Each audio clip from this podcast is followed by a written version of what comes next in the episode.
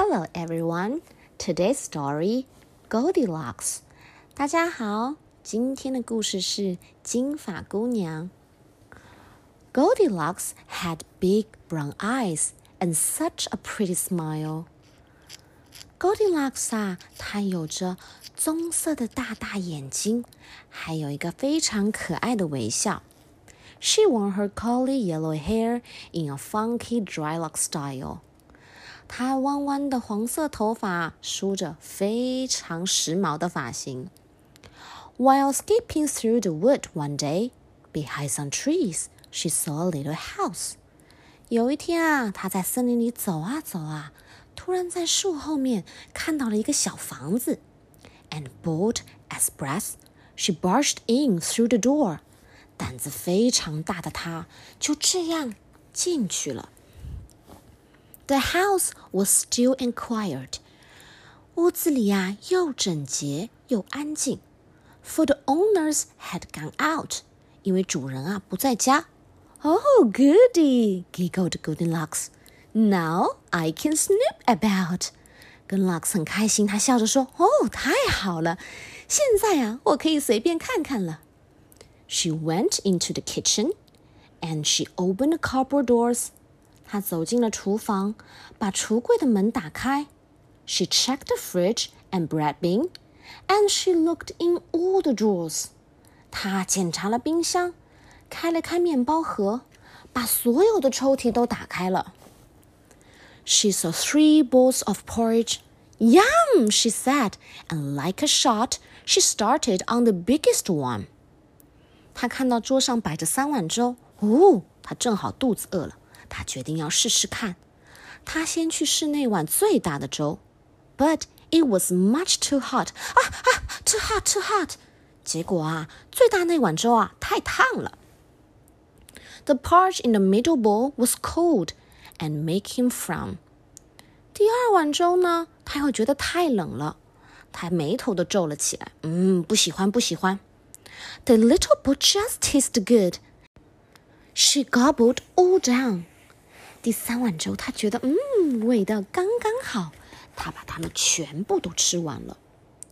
Goldenlocks went to the lounge. Goldenlocks 啊，走到客厅。In the biggest chair she sat, but it was hard as iron. 她走到最大的那把椅子上坐下，结果她觉得哦，太硬了。And she didn't care for that. 她不喜欢。The middle chair was much too soft. 中间那把椅子呢，又太软了。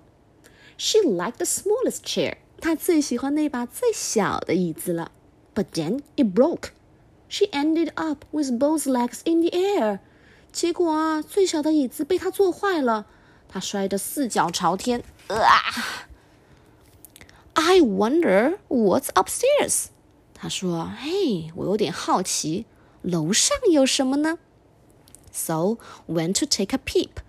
所以她决定 要去楼上看一看。And when she saw three beds, she simply had to have a sleep.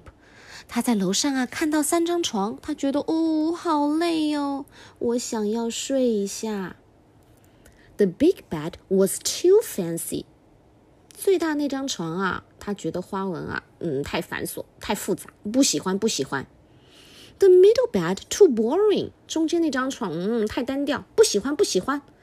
The little bed was perfect, and soon Goldilocks was snoring. 最小那张床啊啊，太完美了。没过多久啊，Goldilocks 就开始打呼。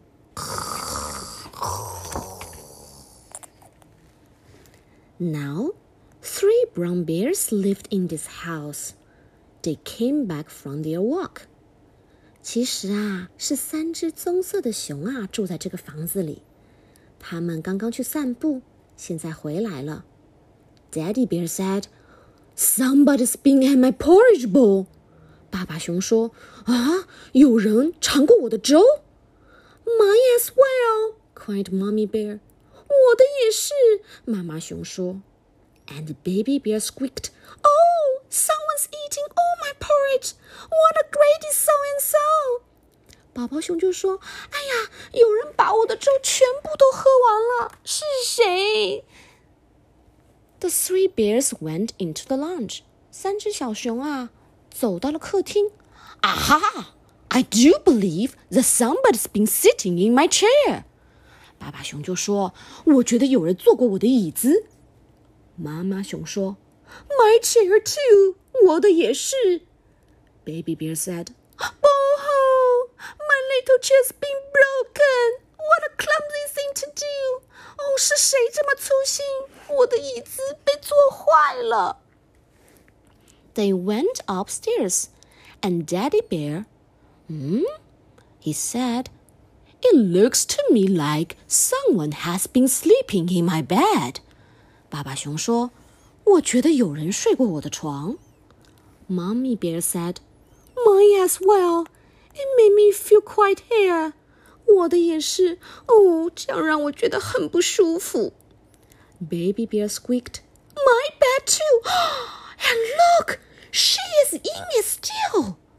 宝宝熊就说：“也有人睡过我的床。哦，天哪！你看，他竟然还在我的床上。” They all stared down at Goldilocks, just waking from a dream.